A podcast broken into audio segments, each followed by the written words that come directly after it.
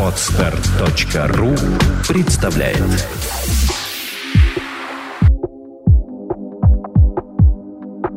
Добрый день, дорогие слушатели. С вами подкаст «Психология, мифы и реальность» и его ведущая бессменная Александра Иванова. И Андрей Капецкий. Записываем мы в прекрасной студии MN Records Владимира Нелюбина. И речь сегодня пойдет о таком не очень приятном явлении, как оскорбление и борьба с этим. Давайте разберемся с терминами для начала, да, чтобы идти уже по подкасту. Что воспринимается оскорблением? Потому что есть вещи, которые люди говорят одним, они воспринимают это как оскорбление, а другие это воспринимают не как оскорбление, а как нормальное. То есть, что такое оскорбление, вот фактически? Можно определение дать? А, ну, оскорбление такой достаточно сложный коктейль, который стартует с переживания обиды, потом там э, прицепляется, может быть, страх стыда или сам стыд, и гнев, и оно такое достаточно многокомпонентное переживание, но все-таки ведущим здесь, ну, ядром в этом переживании является вот именно сама обида.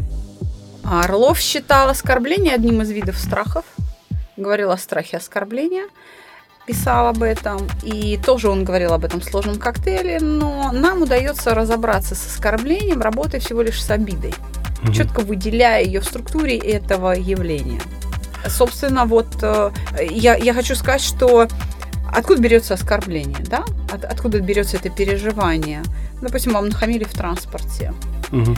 или в каком-то общественном месте, э, в поликлинике. Посторонние люди, чужие, ведут себя не так, как вам хочется. Почему все-таки мы говорим об обиде, как о ядре, на котором сидят все остальные переживания, образующие вот этот комплекс под названием оскорбление?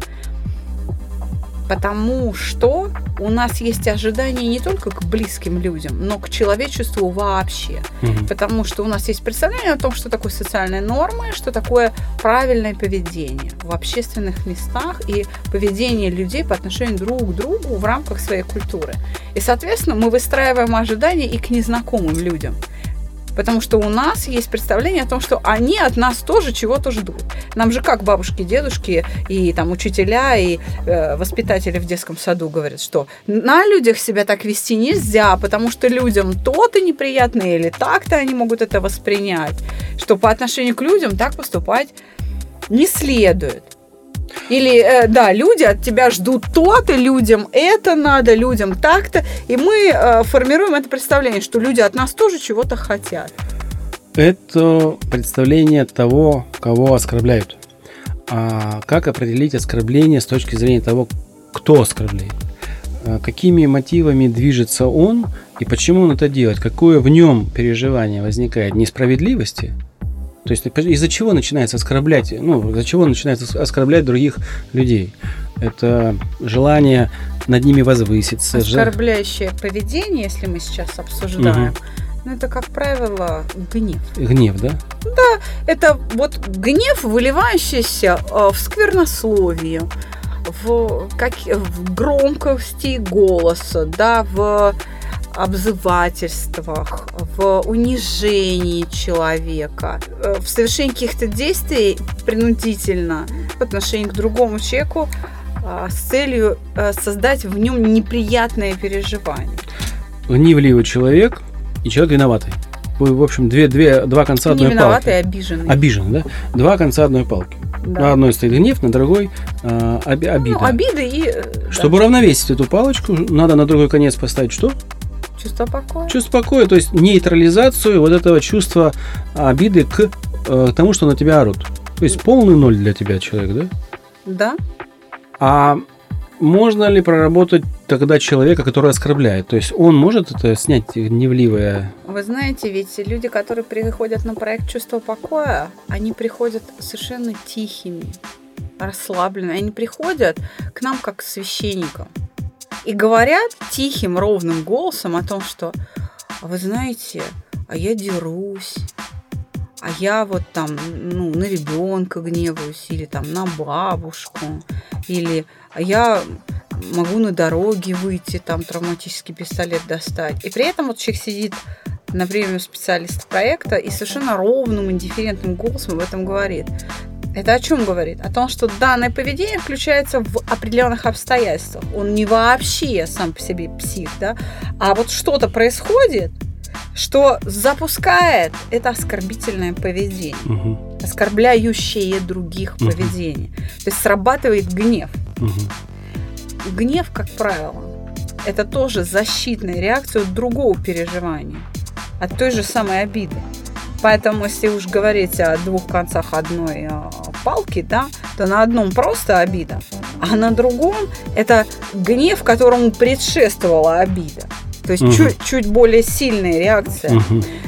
В каком случае человек будет с помощью гнева защищаться от обиды? В случае ее крайней болезненности. В случае, когда человек раним, и когда он э, уже не в состоянии справляться с этим переживанием. И рано или поздно любое неприятное переживание превращается в гнев, если психические структуры человека истощены. Мгм. То есть, если человек ведет себя оскорбительно по отношению к вам, вы, в общем-то, имеете дело с невротиком, который не может собой ру- руководить в полном объеме. То есть, это человек истощенный. Мгм. И, и как правило, обидчивый. Понятно. А вот э, есть как бы оскорбление прямое, да, это когда человек гневается. А есть оскорбление в сарказме, замаскированное. Оно в- проявляется в том, что над тобой насмехаются, а не оскорбляет напрямую, да. Это тоже вызывает неприятные чувства, потому что тебя унижает, но унижает так, что как бы и вроде не унижает, потому что не обзывает, но саркастический тон именно Ну, указание Указ- на какой-то недостаток ну да, в таком, или в таком вот ошибку ключе язвительном немножко вызывает неприятное ощу- вот, вот эти переживания. Как с этим справляться? Потому что, понятно, на тебя орут. И тут человек имеет два варианта, там, или три. Там, наорать в отместку, да, или ударить даже фактически. Обидеться и переживать по этому поводу и плакать. И третий, ну, там, наш вариант, это нейтрально улыбнуться и уйти. И человек останется безоружным. Это тоже то же самое нужно поведение. Ну, мы уже говорили, что оскорбление, в общем-то, довольно сложный коктейль. Но всегда в нем ведущим является переживание обиды. Если мы говорим о сарказме, насмешках, мы говорим о том, что к этому переживанию, то есть э, в, это, в этой структуре оскорбления уже есть стыд, потому что человека стыдят, и этим он оскорблен, что его публично стыдят. Да, когда над вами насмехаются, вы испытываете острое переживание стыда, и именно это вас обижает. Мгм. Вот. Ну, А- так скажем. Здесь что? О чем идет речь? Ведь форма насмешки может быть различна. Ведь э, человек, м, вы можете услышать напрямую, там, о, лопоухий, а вы можете услышать, как человек говорит в вашем присутствии любимому существу, например, вашей жене, зная, что вы слышите и слушаете внимательно эту реплику, что вы участвуете в разговоре. Вот, ну и угораздило ж тебя замуж за Лопоухова выйти, Мгм. господи. Реплика идет супруги вашей, а объектом гнева являетесь вы. Мгм. И вы воспринимаете это как оскорбление. А что делать? А то же самое. Ведь мы знаем закон научения, да, что человек э, ведет себя, когда по отношению к вам нежелательно, ваша любая реакция, а, любая реакция, это подкрепление. Положительное, отрицательное, но оно подкрепление, оно Мгм. все равно формирует навык продолжать вас задевать. Мгм. И именно полное безразличие, отсутствие реакции что делает? Постепенно угошает Мгм. потребность а, насмехаться над вами. Мгм. Вы понимаете, состояние покоя это абсолютная защита от всего. Это не, не а, анестезия, когда ты ничего не чувствуешь. Это очень неприятное чувство. Нет, ты осознаешь, ты чувствуешь. Но это как вдох-выдох. Вошло, вышло успокоение. Все Мгм. равно вот этот момент оскорбления, он все равно будет присутствовать. Только длиться будет недолго. Вы осознаете его, выдыхаете, вы как-то перерабатываете и тут же находите средства реагирования.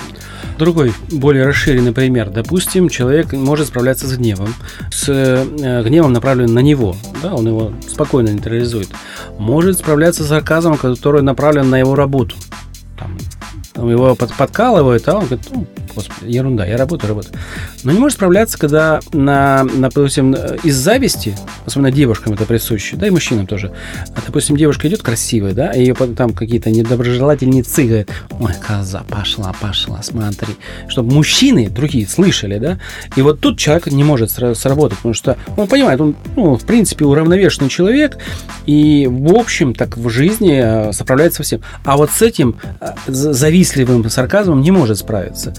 Здесь, в принципе, то же самое ну, развитие. А в целом, да, но для того, чтобы справляться с любыми, с, люб, с любыми оскорблениями, нужно быть человеком уверенным в себе. Нужно иметь собственное мнение о том, что вы за человек. Оно, чем ближе оно к реальности, тем вы устойчивее к критике, и тем э, легче вам переносить оскорбления. Угу. Потому что э, одним из способов э, удивительно надежной защиты от оскорблений является соглашение с аргументами. Mm. То есть... Ты лопоухий, молчи. Да. Но молчать я не лопоухий. Но я не молчу. Да. Хорошо, я помолчу. Лопоухим вход запрещен, табличку повесьте. Здесь вопрос в этом.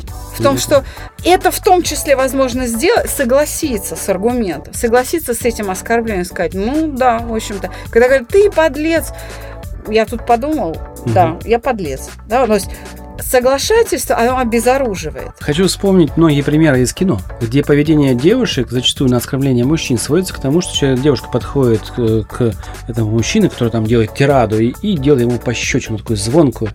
И эта звонкая пощечина такая звучит в пустом там, помещении, где много людей. И это такой кульминационный какой-то момент фильма, да, и женщина гордо уходит. Это правильное поведение, на самом деле? Когда был конфликт у Киркорова с э, с Тимати, угу. когда вышел вот этот ролик. Песня эта записанная в ресторане, такая оскорбительная. У Киркорова попросили интервью как-то прокомментировать ситуацию. Что-нибудь он ответит на эту песню. Вы знаете, ну, можно к Киркорову, я не знаю, как наши слушатели относятся. Относиться можно по-разному, но он был абсолютно прав, когда он сказал, иногда молчание громче слов. А, вы знаете, он повел себя достойно вот в этой ситуации он повел себя в целом достойно. Не стал делать пощечину, да? Да, он а, не стал давать сдачи. А как быть с его поведением тогда, когда он обидел журналистку, ударил? Послушайте, я же говорю применительно к конкретной а, ситуации. Угу. Я еще раз говорю, что в данной ситуации он поступил правильно. А в той ситуации неправильно. Да, но разница-то дистанция между этими ситуациями там 5 или 7 лет. Угу. Все-таки, значит, человек прошел какой-то этап развития и что-то переосмыслил для себя. А еще был у него такой пассаж, если я помню, его оскорбляли, оскорбляли на разных форумах, да, и есть два, два пути. Первый, он сделал песню по отзывам, насколько я помню, да, там прям с обращением к этим людям. И довольно добрый это, в принципе, так сказать, да, возьмите, станьте на мое место. А второй вариант был у него в Урген Шоу вечернем, да, когда нашли человека, который его оскорбил, и надели на него наряд Киркорова. И попросили станцевать что-нибудь, и он говорит, я не могу, потому что это тяжело. Да, и он сказал, ну вот теперь ты будешь знать, каково мне плясать а то вы все гораздо писать. Но вот, да, из, из четырех повед... как бы, ситуаций три он закончил в свою пользу. Но, видимо, там журналистка что-то было не знаю, с чем это было связано. Но, скорее всего, э, она спровоцировала что-то. Да. Она, может быть, даже не знала, что то, что она делает, а, его как раз оскорбляет. Угу. И с его стороны вот это ответное оскорбление, это тоже защита. Это говорит о том, что она сделала очень больно человеку, что он себя так ведет.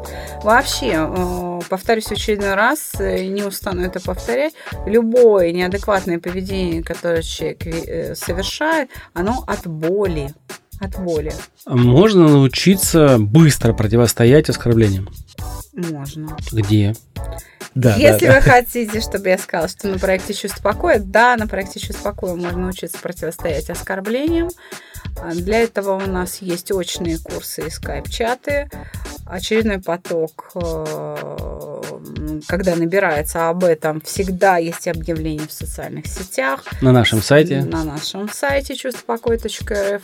Пожалуйста, следите за обновлениями или звоните нам 8 495 2013 511. Телефон для записи на бесплатную консультацию. Давайте еще разберем немножечко об оскорблениях. Какие виды еще оскорбления? Вот есть сарказм, да, есть прямое оскорбление, а есть ли скрытое оскорбление? Оскорбление может быть действием. Действием хорошо. Эксбиционисты это оскорбляют людей в парках? Но опять же, это зависит от того, что за человек Воспринимает да, это, воспринимает. да? Для кого-то это будет шутка, для кого-то оскорбление. Да. Думаю, для мамочки с ребенком это оскорбление, а пацанва, который пьет пиво, это будет Ну, воспринимать... смотря, смотря какая пацанва, такая же точно пацанва с пивом в руке может и навалять. Ну, это уже другое. Да, здесь, вопрос, э, опять же, это может быть связано с э, религиозной принадлежностью. Мгм. Что для одного человека оскорбительно, для другого... В одной религии это оскорбительно, например, там многоженство, Мгм. а в другой это нормальные явления. А есть ли справедливое оскорбление? Ну, знаете, это как, ну, там, сладкое сало, я не знаю. Я там, пример есть, приведу. Да. Смотрите, допустим, а, происходит что-то, что грозит жизнь человека под опасностью. Да? Тон- Тонет автомобиль. И молодой парень лет 20 снимает это на телефон, то, что сейчас очень модно, да? И ему бабушка говорит, ты дебил, ты что делаешь? Ныряй за людьми.